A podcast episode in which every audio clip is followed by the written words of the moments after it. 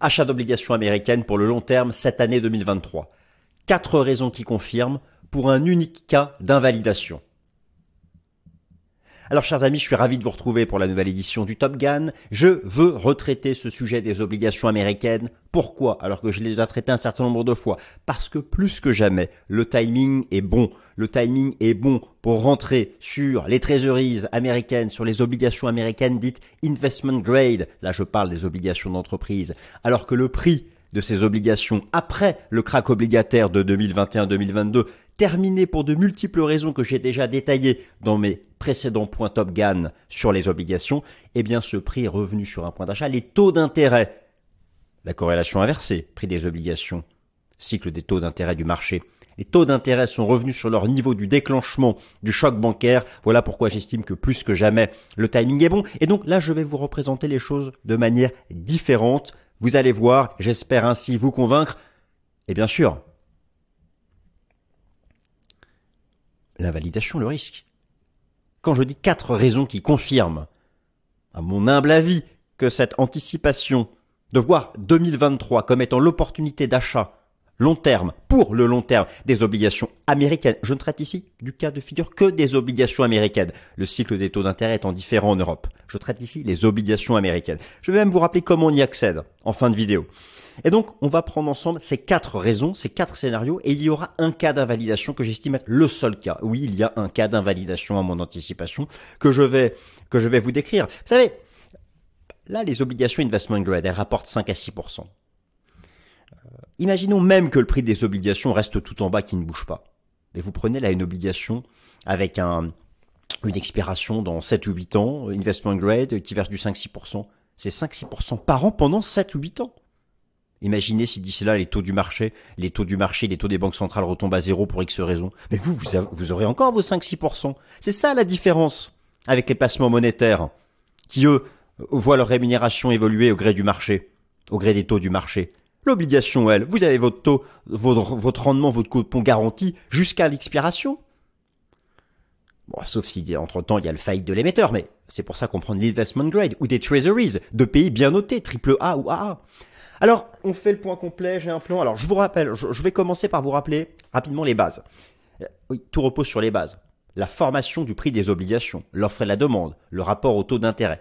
Ça, c'est la première chose qui me paraisse majeure. Ensuite, je vous décris les quatre raisons, les quatre scénarios, les quatre cas de figure. Et je vais détailler chacun de ces quatre cas de figure. Et vous allez voir, ils sont variés. C'est pour ça que j'ai assez confiance. Qui invite à vouloir s'exposer maintenant à l'achat sur le prix des obligations à duration longue, bien noté, que ce soit les treasuries ou les entreprises.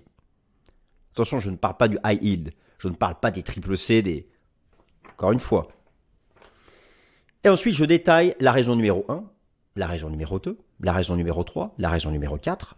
D'ailleurs, dans la barre d'autant, tout est mis, tout est chapitré, vous pouvez aller là où ça vous intéresse. Cinquième partie, le cas d'invalidation. Et enfin, je termine en vous rappelant comment, quelle est la meilleure façon de s'exposer à ces treasuries et, euh, et, bien sûr euh, on va regarder tous les graphiques, toute l'analyse technique. On va pas bien sûr, hein, je vais vous montrer concrètement là l'opportunité par exemple sur l'obligation américaine à 20 ans, sur l'obligation américaine à 2 ans, sur le treasuries à 2 ans. Vous allez voir les opportunités chartistes et euh, et puis on termine et puis on terminera comme ça. C'est parti.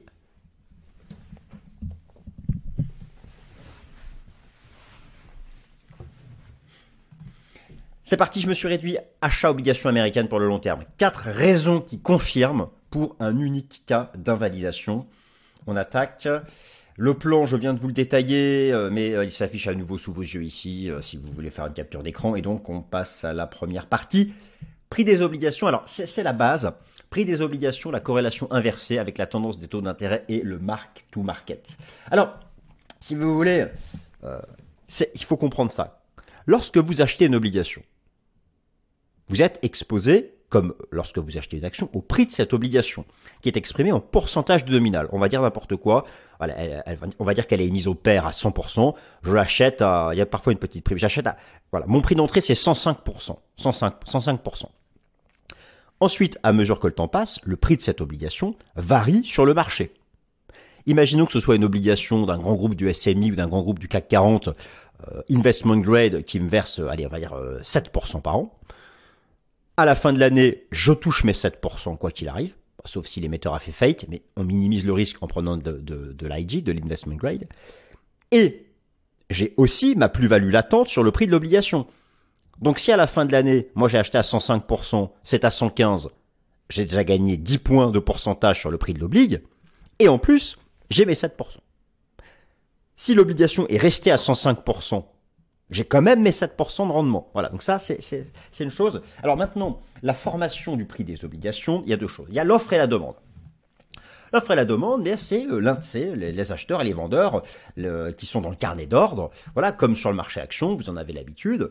C'est ce qu'on appelle, voilà, et cette offre et demande va, va, va agir sur la formation du mark to market, le prix de marché.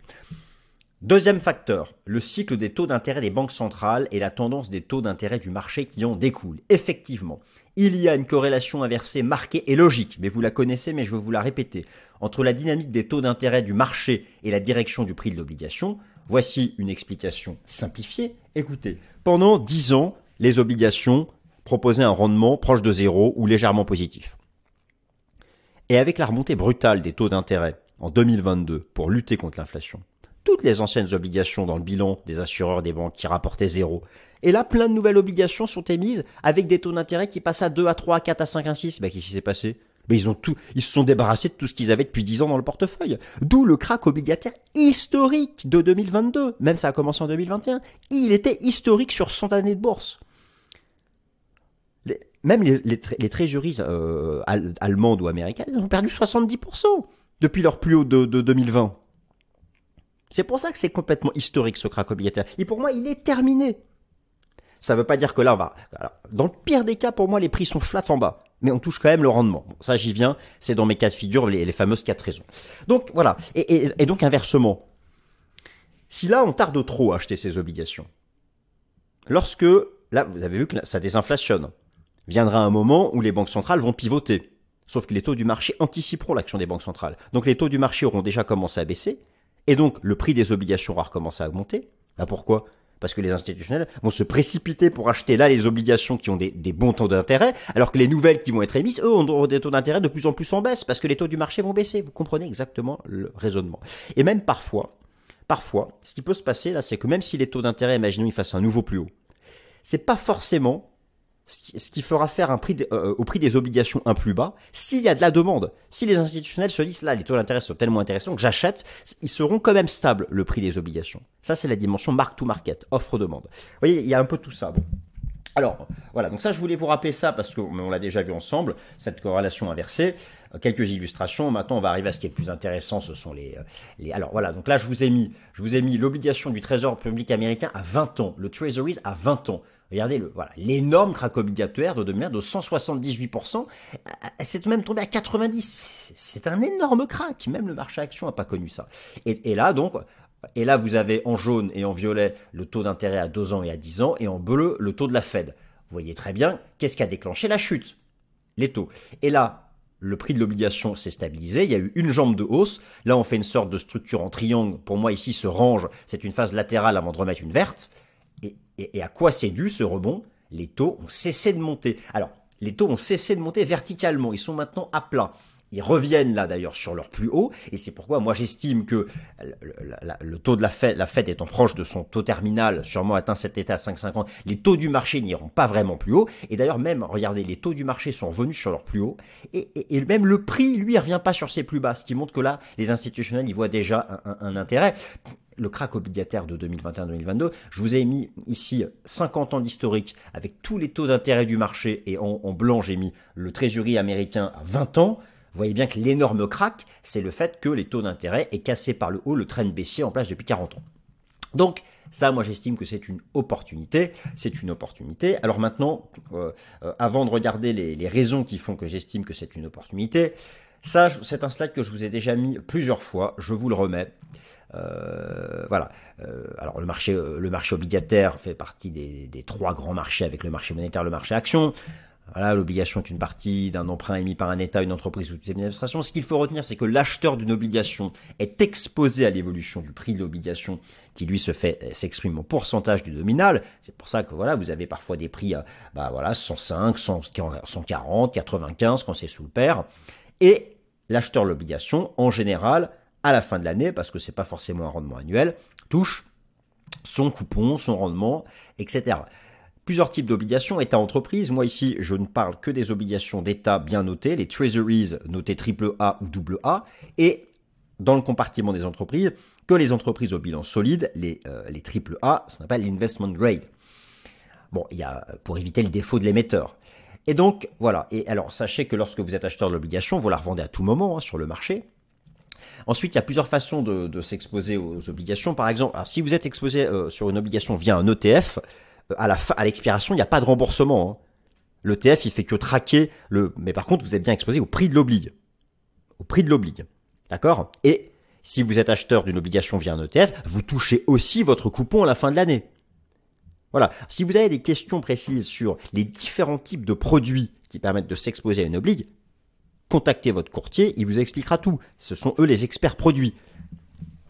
J'en dis un mot moi quand même à la fin.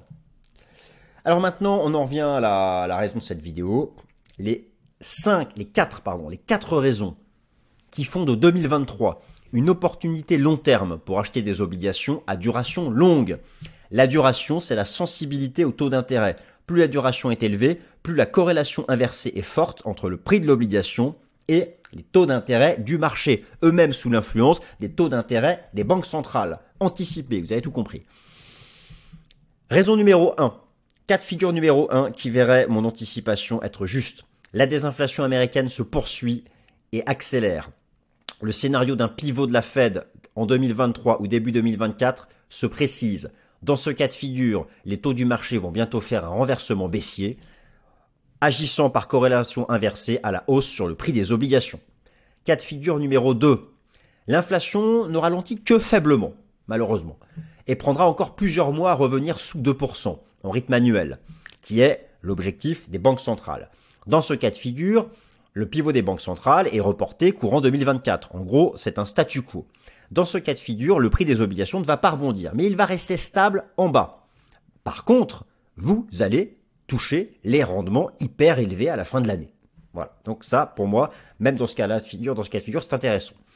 Cas de figure numéro 3 la récession américaine et occidentale devient une réalité. Et oui, le débat sur la probabilité d'une récession, ça fait longtemps que j'en ai pas parlé, je vais en dire un mot, mais il reste entier. Ne vous fiez pas aux nouveaux records, et d'ailleurs ça retrace des marchés actions.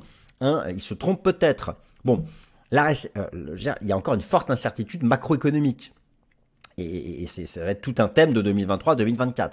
Bref, troisième cas de figure, la récession économique américaine et occidentale devient une réalité. Qu'est-ce qui se passe? Elle entraîne un flight to quality. Qu'est-ce que c'est le flight to quality? C'est un déplacement des capitaux du marché action vers le marché obligataire, car en récession, les perspectives de bénéfices sont revues en baisse et donc des flux quittent les actions parce que lorsqu'on est acheteur d'une action, le gérant y vise le dividende, si les bénéfices diminuent, moins de dividendes, voire pas de dividendes, enfin vous comprenez la logique. Donc il y a le flight to quality et, et mieux que ça, en récession, la Banque centrale adopte une politique monétaire accommodante et baisse ses taux pour avoir une action contracyclique, et par corrélation inverse, ça soutient à la hausse le prix des obligations. Donc il y a le flight to quality plus la baisse des taux qui soutiennent les obligations. Le cas de la récession économique, c'est le meilleur pour avoir un fort rebond des obligations.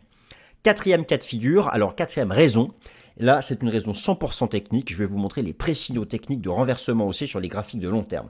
Et enfin, bien sûr, le cas d'invalidation.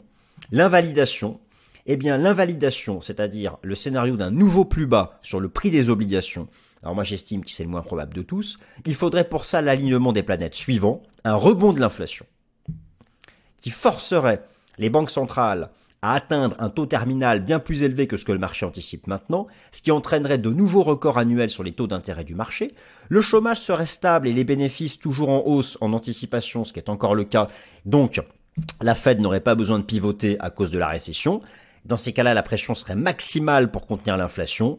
Le taux terminal serait supérieur à 6% pour la Fed. Et là, oui, les obligations feraient un nouveau plus bas en termes de prix, mais encore leur rendement serait intéressant. Mais par contre, c'est vrai qu'en en termes de prix, ça ferait encore un nouveau plus bas avant de vraiment rebondir. Et c'est pour ça que j'estime que là, ce cinquième cas de figure, c'est l'invalidation.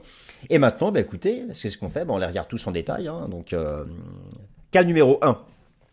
Et, pourquoi, bien sûr, j'argumente pour, pourquoi j'y crois. La désinflation US devient structurelle. La Fed pivote ASAP, as soon as possible.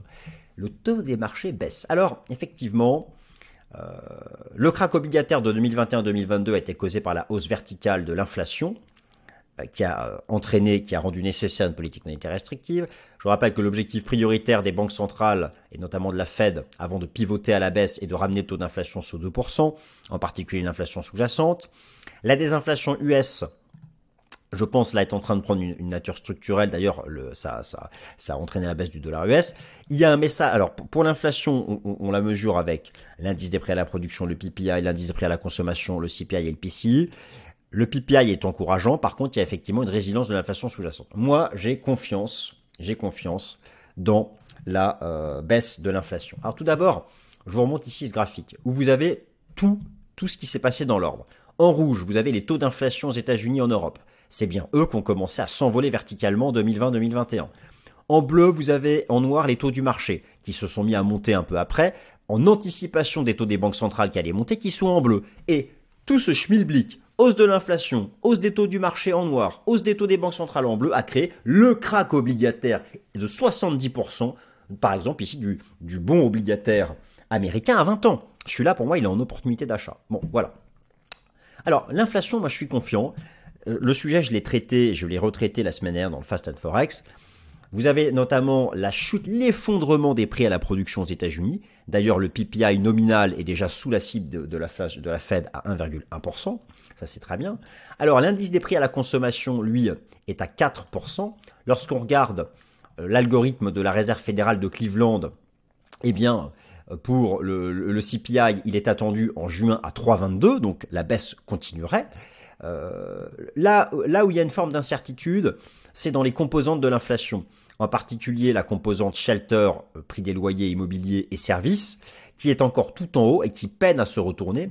Mais en fait, ce que l'on sait, c'est que dans, dans, ces composantes de l'inflation, euh, eh bien, il y a du retard avant que la réalité des prix remonte dans le taux d'inflation officiel. Et en particulier Shelter, qui est le prix des loyers, où ce sont les baux de location qui ont été signés il y a un an. Mais si vous regardez une application comme l'application Trueflation, qui vous donne l'évolution du prix des loyers en temps réel, on va regarder Housing par exemple, vous voyez qu'on est déjà revenu à zéro. Donc, et, alors il y a, et d'ailleurs, euh, cette inflation en temps réel, elle est déjà bien en dessous le taux d'inflation officiel. Donc ça, ça fait partie des éléments qui, qui, laissent plutôt euh, être confiant sur, sur la désinflation. Et, donc dans ce cas-là, cette désinflation finira par amener à euh, un, taux terminal de la Fed à 5,50 et, et un pivot. Et, agira à la hausse sur le prix des, euh, obligations. Donc ça, moi, j'ai plutôt, euh, plutôt, plutôt confiance. Alors, alors, euh, ce qu'il faut savoir, et je, précise le cas de figure numéro un, c'est que les taux d'intérêt du marché sont toujours dans l'anticipation des taux d'intérêt des banques centrales. Il faut bien avoir cela. C'est basé sur les informations disponibles et les hypothèses. Dès lors que le marché aura une, une quasi-certitude du pivot à venir des banques centrales, les taux d'intérêt du marché, eux, vont commencer à baisser. Alors, le, rendement obligataire à deux ans est considéré comme le taux du marché qui colle au plus près des anticipations sur les taux de la Fed. On va regarder le message de l'analyse technique sur le taux d'intérêt à deux ans et à 10 ans, ainsi que le positionnement institutionnel. Et pourquoi en fait je, je, vous refais une vidéo maintenant sur les obligations? Parce que justement les taux du marché sont revenus au contact de leur niveau pré-choc bancaire. Et c'est ça, moi, qui m'intéresse. Alors, je vais vous les montrer justement. Justement, ici, c'est taux du marché. Vous avez notamment le, rendement obligataire à deux ans des États-Unis. Voilà. Là, vous avez le plus haut qui avait été fait en, en novembre-octobre 2022. D'ailleurs, lorsque vous regardez le positionnement institutionnel, là, je suis sur le rapport Commitment of Traders de la CFTC. J'ai ici mis le positionnement des hedge funds sur les contrats futurs et les contrats d'options dont le sous-jacent est le taux obligataire à deux ans des États-Unis. Les institutionnels, vous avez en orange les positions short, en bleu les positions longues et en jaune la position nette. Ils sont passés massivement short à partir de novembre 2022. Ils ont tapé le plus haut. Là, il y a eu le choc bancaire, et là, regardez, on revient, on est presque au point de départ du déclenchement du choc bancaire. Moi, j'ai ce scénario-là. Et, d'ailleurs, les institutionnels, qui ont comment, les hedge funds qui ont commencé à shorter là, là, qu'est-ce qu'il faut Ils shortent massivement le rebond. Donc, moi, ça va pour moi dans le sens, ici, d'un échec.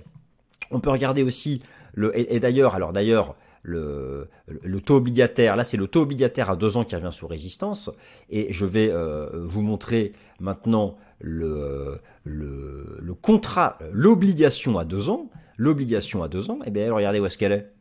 Elle revient sur support. Donc on a à la fois le taux obligatoire, ah, n'oubliez pas la corrélation inversée. Là vous avez le taux d'intérêt qui est presque sous résistance, et là vous avez le contrat de taux qui est sur support.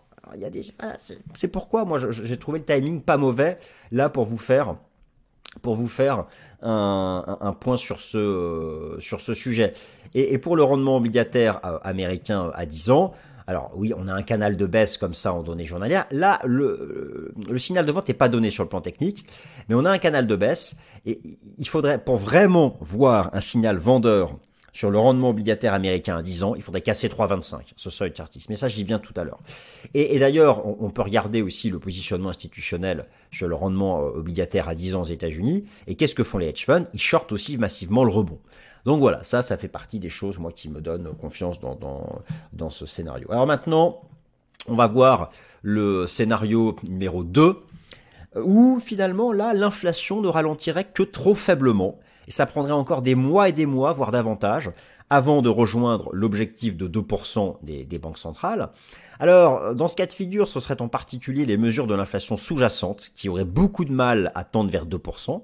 C'est vrai qu'il y a un décalage entre l'inflation sous-jacente et l'inflation nominale. Dans l'inflation sous-jacente, vous avez notamment le prix des services, vous avez l'immobilier. Euh, l'inflation nominale, il y a énormément le rôle de la baisse du prix du pétrole qui est en contribution largement négative maintenant sur un an.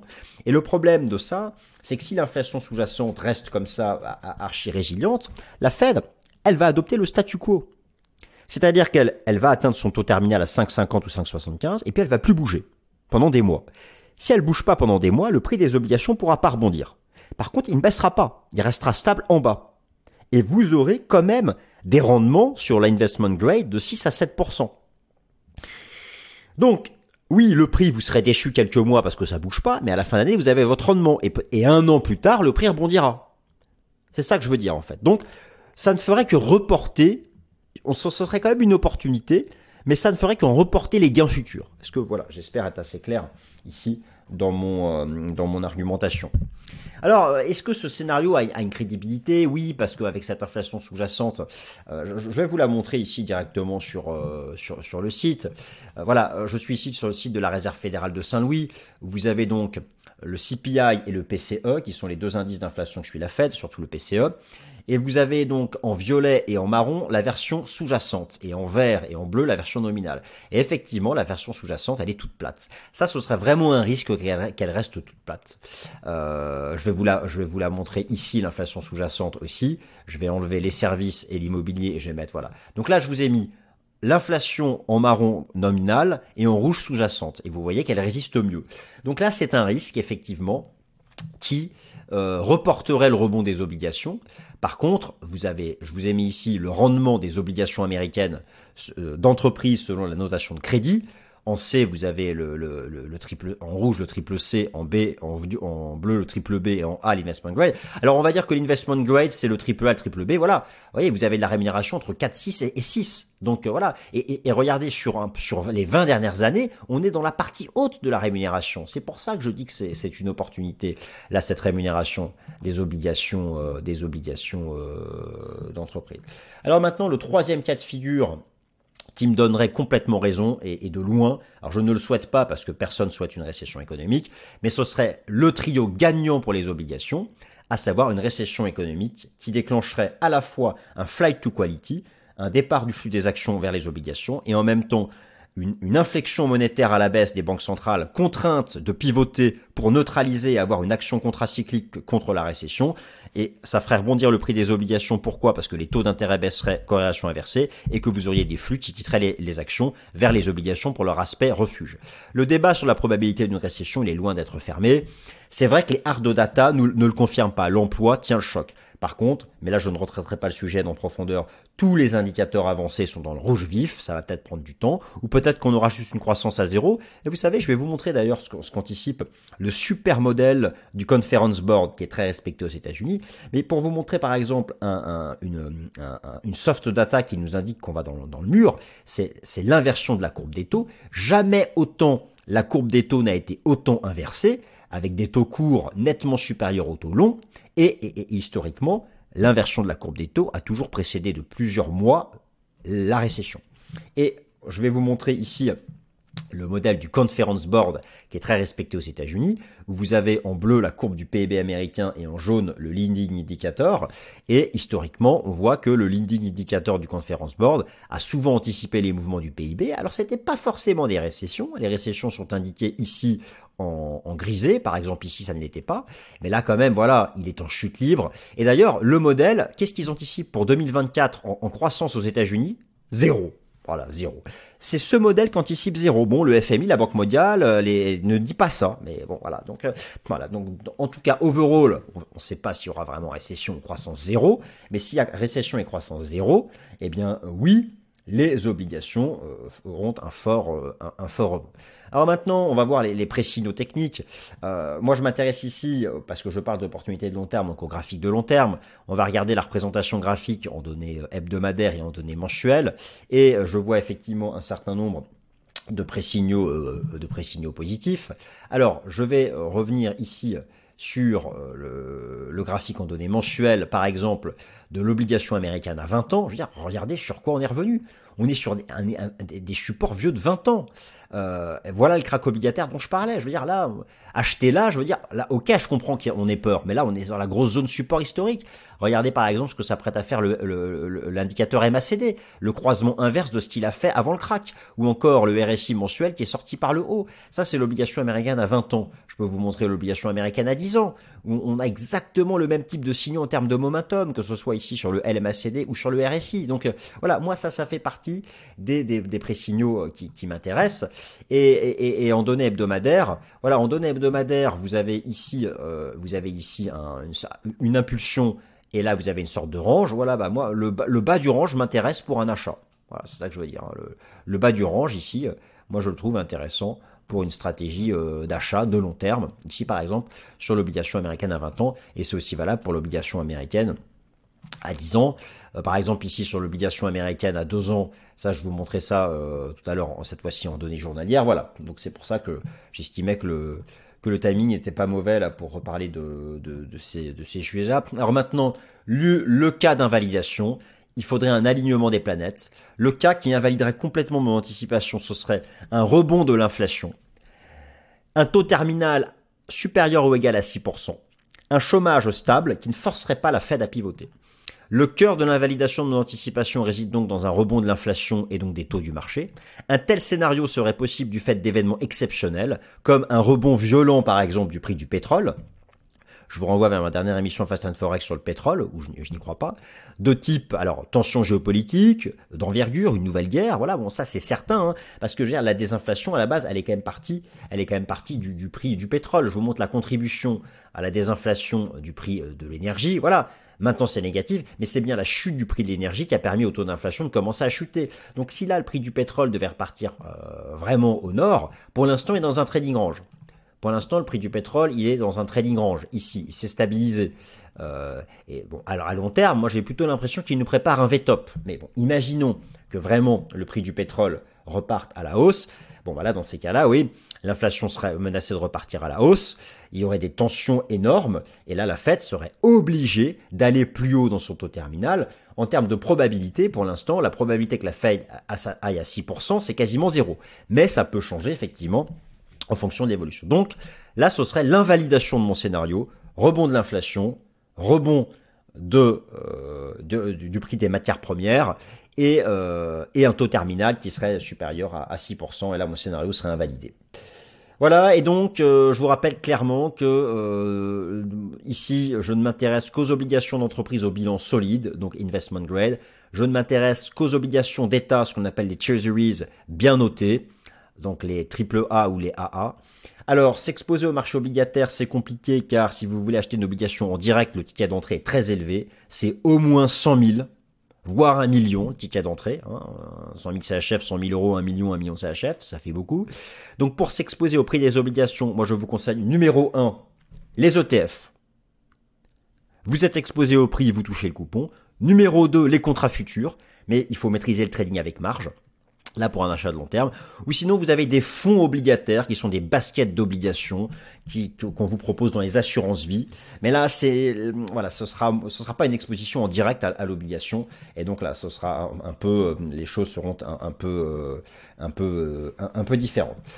Voilà, chers amis, bah écoutez, j'espère que euh, cette, euh, ce point à nouveau sur le marché obligataire vous a plu, qu'il vous a convaincu. Euh, et encore une fois, merci euh, pour votre attention, vos abonnements, vos likes, et passez une excellente semaine. Merci.